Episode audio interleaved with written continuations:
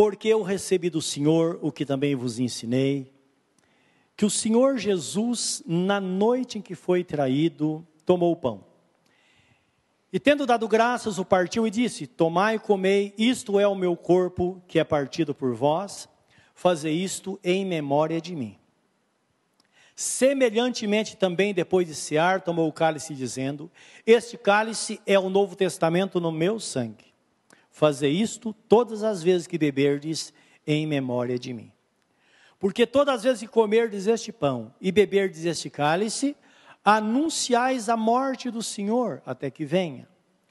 Portanto, qualquer que comer este pão ou beber o cálice do Senhor indignamente, será culpado do corpo e do sangue do Senhor.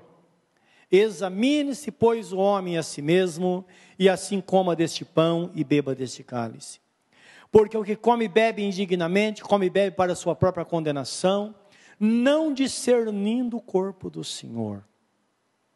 Por causa disso, há entre vós muitos fracos e doentes, e muitos que dormem. Porque se nós nos julgássemos a nós mesmos, não seríamos julgados, mas quando somos julgados, somos repreendidos pelo Senhor para não sermos condenados com o mundo. Portanto, meus irmãos, quando vos ajuntais para comer, esperai uns pelos outros. Amém. Amém. Nós precisamos ter discernimento da ceia do Senhor. Geralmente falamos sobre discernimento do corpo de Cristo, não é? Da igreja. Mas quando nós temos discernimento da ceia do Senhor, nós vamos é, conhecer o valor que de fato ela tem e o que de fato ela representa na nossa vida. Meus irmãos, o discernimento depende da forma que nós vemos as coisas, de acordo com a maneira que nós recebemos a palavra ou a pregação da palavra pregada. A Bíblia Sagrada é em dizer, 1 Coríntios 1, 2, que aprove a Deus salvar aqueles que creem pela loucura da pregação. Então, sempre as pessoas são salvas mediante o conhecimento da verdade, através da palavra pregada. É uma resposta à palavra pregada, que é diferente do ensinamento. Então, a Bíblia Sagrada diz que Jesus ia por toda parte, pregando o evangelho do reino, ensinando e curando. Agora, nós sabemos que a pessoa é salva mediante a pregação da palavra, porque em resposta à pregação da palavra, é que ela vai decidir ou não por servir a Jesus. Existem pessoas que ouviram a palavra, ela viram as costas e vai embora, não é? Quando vê as exigências colocadas por Deus para segui-lo. E é importante avaliar isso, porque Jesus diz assim: qualquer pessoa que vai construir uma casa ou um edifício, ele precisa primeiro sentar e ver se vai dar para terminar. Porque se você começar algo e não terminar, Jesus diz assim: você vai ter um problema com os seus inimigos. Você pode dizer, mas não tenho inimigos. Mas se você tiver um, que todos nós temos em comum, que é o diabo, então diz que ele vai zombar de nós, porque nós começamos e não terminamos. Então está falando de projeto. E quando nós recebemos a pregação da palavra, dependendo da forma que nós recebemos esta palavra, é que nós vamos tomar decisão para melhorar a nossa relação com Deus, ver a harmonia com Ele, ou então a pessoa pode rejeitar esta palavra e continuar vivendo como sempre viveu. Então é uma verdade que nós que está revelada na Bíblia Sagrada, que no momento como esse, nós precisamos conhecer realmente, para nós não banalizarmos aquilo que é santo.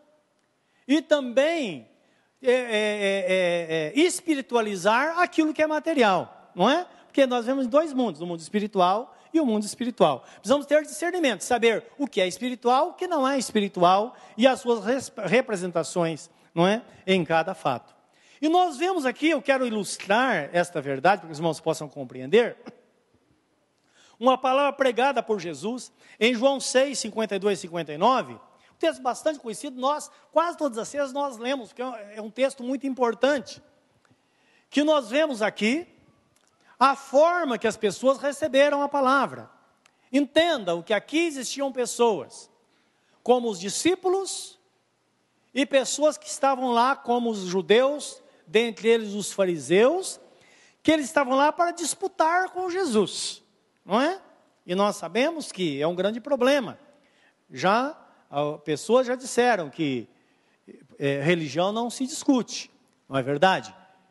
Como política também não se discute, futebol também não se discute. O que é engraçado são decisões que a pessoa toma, não é? Em seguir e não importa o que os outros digam. Então é preciso ter uma compreensão. Amém? É claro que às vezes, se você puder converter alguém, é muito bom, não é verdade? Como eu queria converter um corintiano aqui. Não é? Mas é um pouco difícil, porque são radicais. Não é verdade? É, então, assim é o Evangelho, né? são coisas assim é, semelhantes no, na, na, no sentido da compreensão para a pessoa tomar a decisão. Então, entenda, não adianta discutir, nós temos que ter alguma coisa com vantagem, levar a pessoa a compreender e orar para que o Espírito Santo, então, faça essa obra de convencer. Aí sim a pessoa toma decisão. Então, em 52 diz assim: disputavam, disputavam, pois, os judeus entre si, dizendo: Como nos pode dar esse a sua carne a comer? Jesus, pois, lhes disse: Na verdade, na verdade vos digo que se não comerdes a carne do filho do homem e não beber do seu sangue, não tereis vida em vós mesmos. Quem come a minha carne e bebe o meu sangue, tem a vida eterna, e eu o ressuscitarei no último dia. Porque a minha carne verdadeiramente é comida e o meu sangue verdadeiramente é bebida. Quem come a minha carne e bebe o meu sangue, permanece em mim e eu nele. Assim como o Pai que vive me enviou e eu vivo pelo Pai, assim quem de mim se alimenta também viverá por mim. Esse é o pão que desceu do céu. Não é o caso de vossos pais que comeram o maná e morreram. Quem comer este pão viverá para sempre. Então perceba no versículo 52 que diz aqui que houve uma grande confusão, porque eles estavam disputando entre si quando eles ouviram esta palavra de Jesus. Porque Jesus falava de coisas espirituais, mas eles, não se esqueçam, eram pessoas naturais. Porque a Bíblia apresenta três tipos de pessoas: o homem natural, o homem espiritual e o homem carnal. O homem natural é aquele que nunca conheceu a Jesus, não conhece o Senhor. Então, lhe falta conhecimento para que ele possa entender as coisas espirituais. O carnal, geralmente está falando de crente carnal. É aquele que tem tudo para viver na presença de Deus, mas ele insiste em viver segundo o sistema do mundo. Então, esse é o crente carnal: o carnal, o espiritual e o natural. Então, aqui Jesus não está falando com pessoas carnais. Por quê? Carnais poderia, por exemplo, pegar um dos discípulos lá, Judas, vamos pegar o Judas, né? E ele seria um crente carnal. Porque a Bíblia Sagrada diz que ele ouvia, ele foi chamado por Deus, era um dos doze. Deus deu, Jesus deu poder para ele, porque quantos os apóstolos foram enviados para curar? Lembra que ele enviou doze? Doze, depois enviou mais setenta, não é? Então, é, eles receberam todo o poder de Deus e a unção, e eles foram para curar os, os enfermos, expulsar os demônios e até ressuscitar os mortos. Judas também fez isso. Só que tinha um problema. A Bíblia diz que Judas, ele era tesoureiro de Jesus.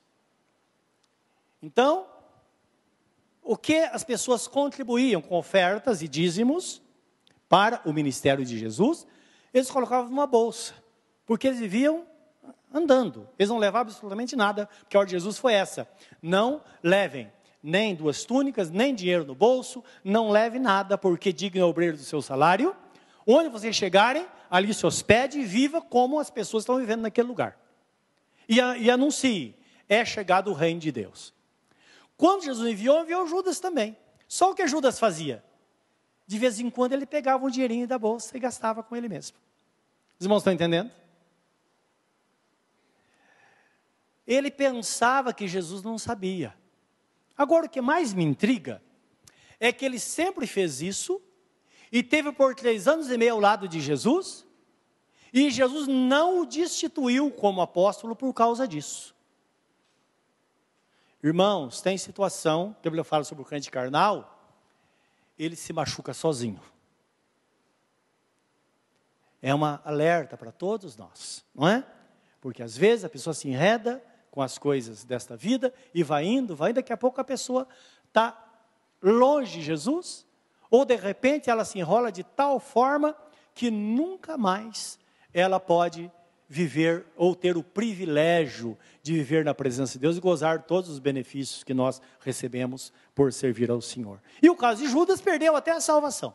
Chegou um tempo que a Bíblia fala que Satanás entrou nele. E entrou por quê? O que, que ele amava? Não, dinheiro. Ele vendeu Jesus.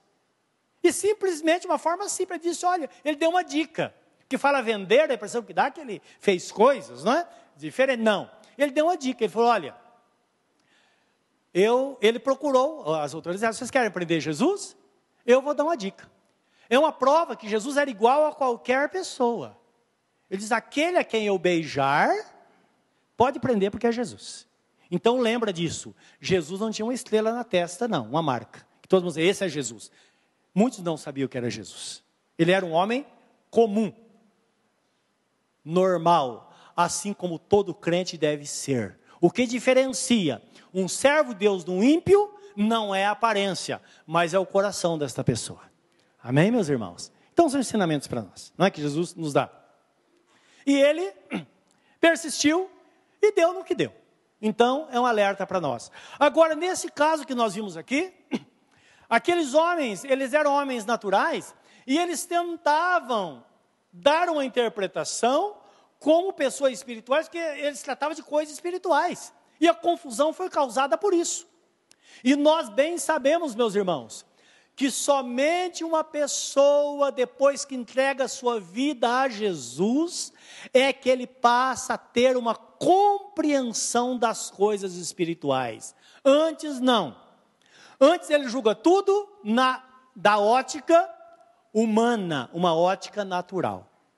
Então é muito importante entender isso. Aí está ou mostra a diferença, de fato, entre aquele que serve a Deus e aquele que não serve, no que diz respeito a ter uma visão. E discernimento é isso, não é? É ter uma visão das coisas espirituais. Você pega a ceia do Senhor, na verdade é uma partícula de pão e um cálice com um suco de uva. É isso. Humanamente falando, ou materialmente falando, não tem valor nenhum. Mas nós bem sabemos que quando nós consagramos a ceia, nós entendemos o valor dela. Tanto é que você está aqui hoje por causa disso. Não é verdade? Porque nós vemos uma conotação espiritual. Não está de fato no elemento, mas está na fé que está em nós. Porque tudo está em nós. Porque está escrito que tudo que for posto sobre o altar será santo. E na consagração, o que nós fazemos? Pela fé, nós colocamos sobre o altar. Então é consagrado ao Senhor e agora tudo muda. Tanto muda que Jesus, ao distribuir aos seus discípulos, ele disse: Tomai e comei, isto é o meu corpo que é dado por vós. Tomai e bebei, isto é o meu sangue que é derramado por vós. Porque o meu corpo verdadeiramente é bebida, e o, é comida, e o meu sangue verdadeiramente é bebida. E tem uma coisa: aquele que não comer da minha carne e não beber do meu sangue, não tem parte comigo no meu reino. Não é profundo isso? Quem vai entender isso, meus irmãos? A primeira perseguição que aconteceu na igreja de Cristo, lá no início, uma perseguição de 10 anos, que Apocalipse fala sobre essa perseguição, não é? Ela começou, sabe por quê? Porque os irmãos viram a ceia de uma forma tão sagrada, que eles não permitiam a entrada de pessoas que não fossem crentes. O que eles faziam? Eles trancavam a porta. E é bom entender que até hoje tem grupos de pessoas que fazem isso. Então, às vezes, participa da ceia, é celebrado até num dia que não seja no domingo, e é convidado somente os membros da igreja para participar. O que aconteceu? Eu não quero levantar o julgamento dizendo que isso é certo ou errado, não é? Que isso é outra, outra coisa. Particularmente, eu acho que é necessário que todos tenham, tenham que ter o discernimento, não é? quando a Bíblia Sagrada fala: examine pois, o homem a si mesmo, e assim como do pão e beba do cálice. Cada um deve mergulhar para dentro de si e examinar. Qual é o meu compromisso com Deus? Eu sirvo a Jesus ou não? Na hora de participar. Isso é muito bom, não é? Para que a gente não, a gente não tenha controle sobre as pessoas, porque ninguém pode ter de fato esse controle. Todos têm que ter uma liberdade de escolha, não é? Mas o que acontecia lá? Quando eles celebravam, porque sempre foi uma cerimônia, então sempre eles começavam dizendo o que Jesus falou na ceia. Tomai e comei este é o meu corpo que é dado por vós, porque é uma cerimônia, algo que se repete constantemente todas as vezes. Anunciais a morte do Senhor até que ele venha. Com a porta fechada, o que as pessoas deduziram? Ah, os irmãos estão comendo carne humana foram acusados de canibalismo. E esse foi o motivo que desencadeou a primeira perseguição na igreja. Os irmãos estão entendendo? E muitos perderam a vida por causa disso, por causa de uma decisão dessa. Tá? Então, por que eles fizeram isso?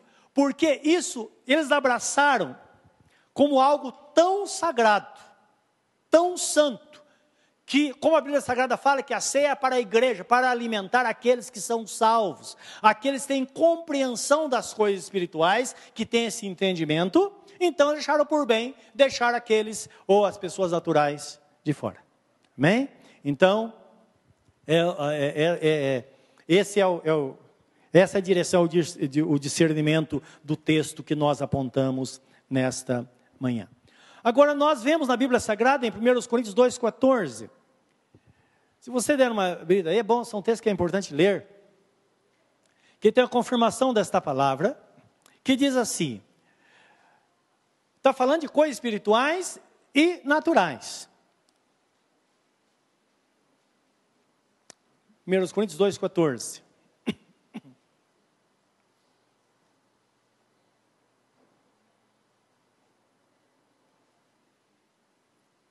Diz assim: ora, o homem natural não compreende as coisas do Espírito de Deus, porque lhe parecem loucura, e não pode entendê-las porque elas se discernem espiritualmente. Então, o homem natural, uma pessoa que não nasceu de novo, que não entregou sua vida a Jesus para que pudesse nascer para Deus, com o filho espiritual, ele não consegue ter esse discernimento, porque as coisas espirituais se discernem espiritualmente. E a pessoa mais simples, ou a pessoa mais sábia, segundo a ponto de vista humano, não importa. Se a pessoa ela é conhecedora de muitas coisas, ou a pessoa não conhece nada. Se ela entrega a sua vida para Jesus, ela tem discernimento entre o espiritual e o material. É isso que mostra a palavra do Senhor. E o texto explica, no mesmo, mesmo capítulo 2, no versículo 17, diz assim: Porque vós tendes a mente de Cristo. Então, indicando, quando uma pessoa entrega a vida para Jesus, o Espírito Santo vem habitar nela.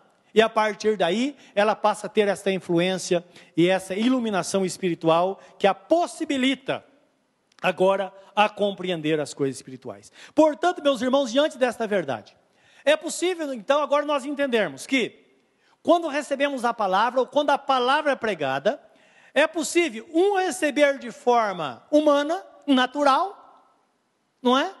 E nós sabemos disso, que tem pessoas, às vezes, que procuram Jesus só visando coisas materiais.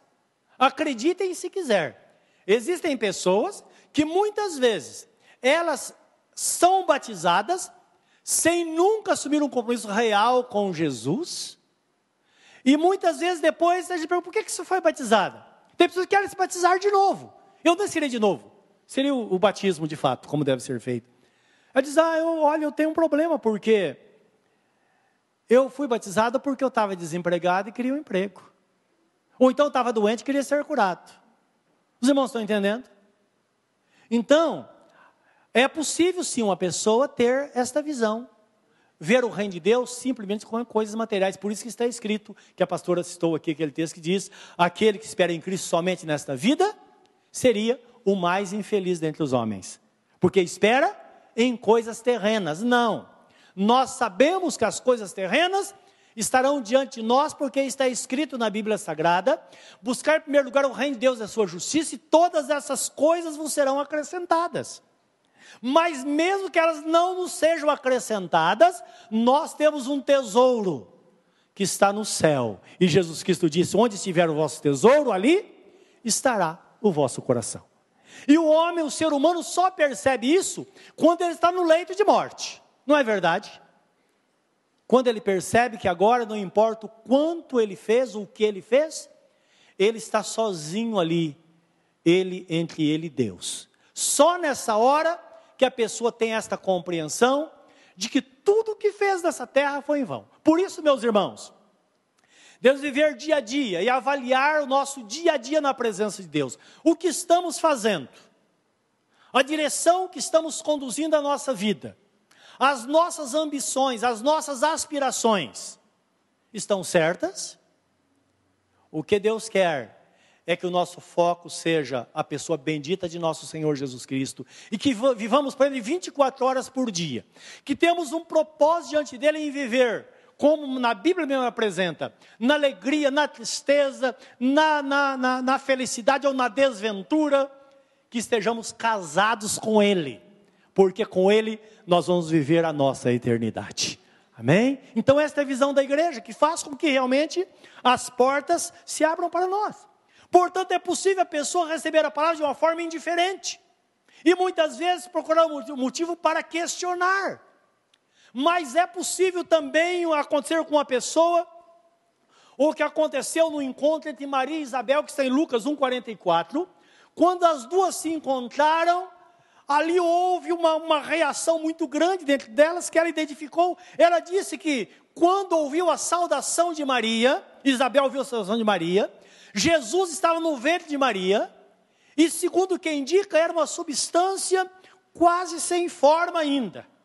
Estava no início da concepção, Isabel estava no sexto mês de gravidez, e ela diz: Quando eu ouvi a tua saudação, a criança pulou dentro de mim.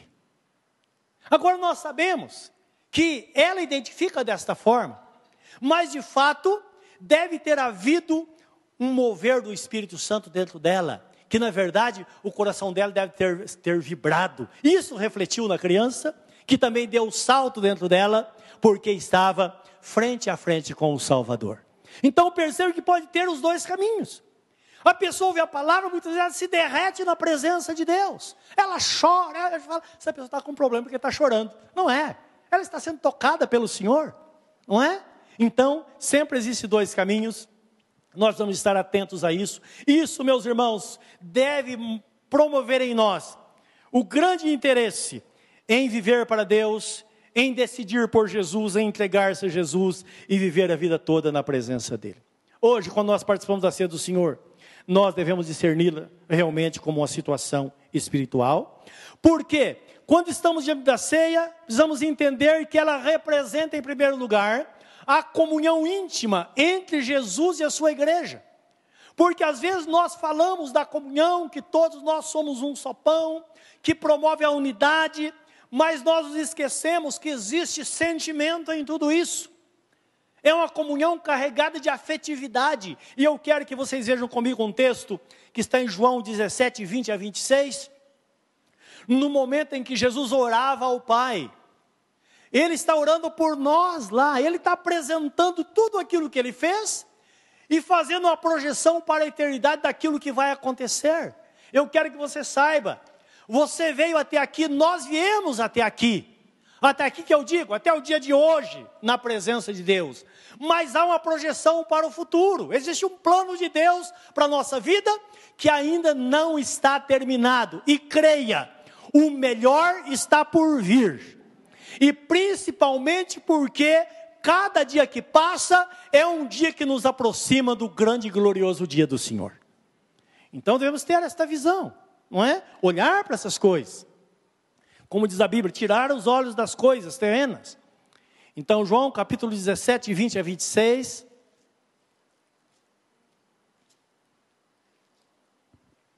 Aqui estão vendo uma parte da oração, que começa, na verdade, no versículo 1. Na sua oração diz assim: Eu não rogo somente por estes. Então, entende? Ele está olhando para o grupo de pessoas que tem ao redor dele. Mas também por aqueles que pela sua palavra hão de crer em mim você está incluído nesse grupo agora? Olha que Jesus está orando por nós lá. Para que todos sejam um, como tu, ó Pai, o és em mim, e eu em ti, que também eles sejam um em nós, para que o mundo creia que tu me enviaste. Então, parando um pouquinho aqui, eu quero que você entenda: a maior felicidade do mundo é quando o mundo sabe que há desunião entre os crentes. Os irmãos estão entendendo? Então, é um batendo de frente com o outro, isto é, levando vantagem, não é? Então temos que tomar cuidado, meus irmãos, no que diz respeito a isso. Eu me lembro certa vez que uma pessoa está dando uma entrevista, claro, a pior bobagem, a pessoa se expondo na televisão, e devemos contar que Satanás, ele é astuto. E conduzindo a entrevista, a pessoa, claro, ia ser capa de uma revista e tal, aquela ideia que achar que o reino de Deus é promovido assim, meus irmãos. Jesus disse que os homens odiaram a ele, diz eles vão odiar a vocês também. Quero que você saiba que muitas pessoas que não conhecem a Deus, eles nos rejeitam, eles nos evitam. Os irmãos estão entendendo? Se tem uma festinha, eles não convidam você, porque você é uma ameaça. Principalmente porque não deixa eles à vontade. Não é? E que isso não aconteça entre nós como crentes, tá? Então, se porventura você está fazendo uma festinha, alguma coisa, você não convida o irmão porque ele te incomoda, cuidado. Não é? Porque é perigoso. Porque às vezes você fala, ah, tem uma festinha lá, eu vou servir bebida alcoólica, então não vou convidar o pastor ou um dos pastores, porque é, vai cair mal. Não é por mim, é pela família. Aí eu pergunto para você, e Jesus vai estar lá? Os irmãos estão entendendo? Eu acho que como igreja precisávamos ser mais radicais um pouco, meus irmãos. Algumas famílias estão se enredando por caminhos errados. E muitas vezes não sabe por que o diabo está fazendo a festa. Não sabe por que a divisão na família. Não sabe por que há brigas. Não sabe por que as coisas não dão certo. Exatamente porque não estão a fim de glorificar o nome do Senhor e pagar o preço de viver somente para o Senhor. Então lembra, nesse mundo, você é rejeitado pelo mundo. Mas é assim. Jesus certa vez disse à sua mãe, quando ela chorava porque ele estava levando a cruz, ele disse: mulher, se estão fazendo isso com a lenha verde, o que vão fazer com a seca? Os irmãos estão entendendo? Então, no reino de Deus é assim: ou somos crentes para valer, ou não. É isso que Deus espera de nós, é isso que vai glorificar o nome do Senhor. Você espera a salvação da sua família? Seja uma luz. Espera a salvação do seu vizinho, seja uma luz, porque certamente eles serão abençoados. Agora, se nós nos misturarmos, vai ser um problema. Misturar como? É importante isso, porque a Bíblia Sagrada fala assim, que algumas pessoas lá no livro de Corinto, de Coríntios, eles não aceitavam comer com os incrédulos. Escrever para Paulo, o que eu devo fazer se uma pessoa me convidar para uma festa ou para jantar? Paulo disse, não, vocês devem ir. Vai, porque Deus espera que sejamos a luz lá. Os irmãos estão entendendo? Ele disse: Eu não quero que vocês se associem com aqueles que dizem que são crentes e não são. São devassos, são beberrão. Então, com esses, nem comais, diz a Bíblia Sagrada. Olha que interessante. Porque se um ímpio te convidar para comer com ele, vai, senta à mesa, dá graças, come, mas quando ele vai servir bebida alcoólica, certamente vai ter um guaranazinho para você lá do lado porque as pessoas respeitam aqueles que servem a Deus de verdade. Amém, meus irmãos? Então não deixa perder o sabor, porque Jesus Cristo disse que o sal, se ele perder o sabor, ele não serve para nada. Serve para ser jogado no lixo e ser pisado pelos homens. Então, esta é a visão da igreja que Deus espera de nós neste caminho para servi-lo. Amém, meus irmãos? Então, voltando ao texto aqui, na oração de Jesus, ele fala da unidade. 22 diz: Eu dei-lhes a glória que a mim me deste, para que sejam um como nós somos um. Eu neles e tu em mim, para que eles sejam perfeitos em unidade, para que o mundo conheça que tu me enviaste a mim e que tens amado a eles como tens amado a mim. Pai, aqueles que me deste, quero que onde eu estiver também eles estejam contigo, para que vejam a minha glória que me deste, porque tu me has amado antes da criação do mundo. Pai justo, o mundo não te conheceu, mas eu te conheci, e esses conheceram que tu me enviaste a mim. E eu lhes fiz conhecer o teu nome e lhe farei conhecer mais, para que o amor com que me tens amado esteja neles e eu neles esteja. Amém. Então guarda isso, isso cria responsabilidade. Como eu disse dessa pessoa que está dando entrevista, um dado momento, de uma forma muito sutil, a pessoa perguntou: o que você acha de tal igreja? Olha só.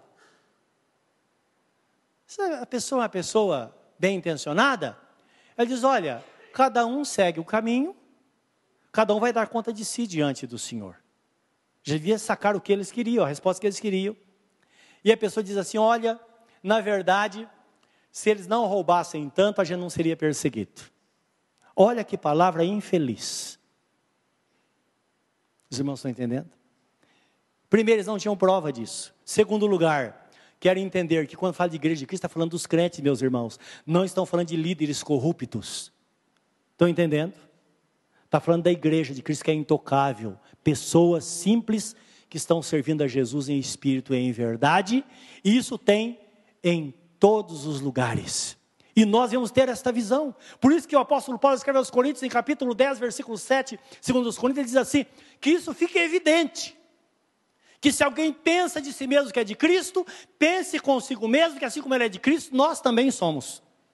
Isto é, até segunda ordem, nós vamos entender que todos aqueles que professam o nome de Jesus como seu único e suficiente Salvador, seu nome está no livro da vida e ela está esperando o grande arrebatamento. Amém? E os defeitos? Ah, meus irmãos, quer saber de defeito? Olhe para você. A resposta está aí. Não é? Principalmente hoje que nós precisamos examinar nós mesmos. Se olha para mim, eu vou ter que fazer alguma coisa. Olha para você e você já vai saber como é que Deus vê os defeitos. A Bíblia Sagrada diz que aquele que começou a boa obra em vós é poderoso para terminá-la até o dia de Jesus Cristo. Amém? Guarde isso no seu coração porque é desta forma que nós alcançamos toda a graça de Deus na nossa vida. E nós vemos que esse é o caminho que Deus estabelece por nós, para nós, para que vivamos uma vida plena na presença do Senhor nosso Deus. Nesta hora, curva o seu semblante diante do Senhor e nós vamos falar com Deus.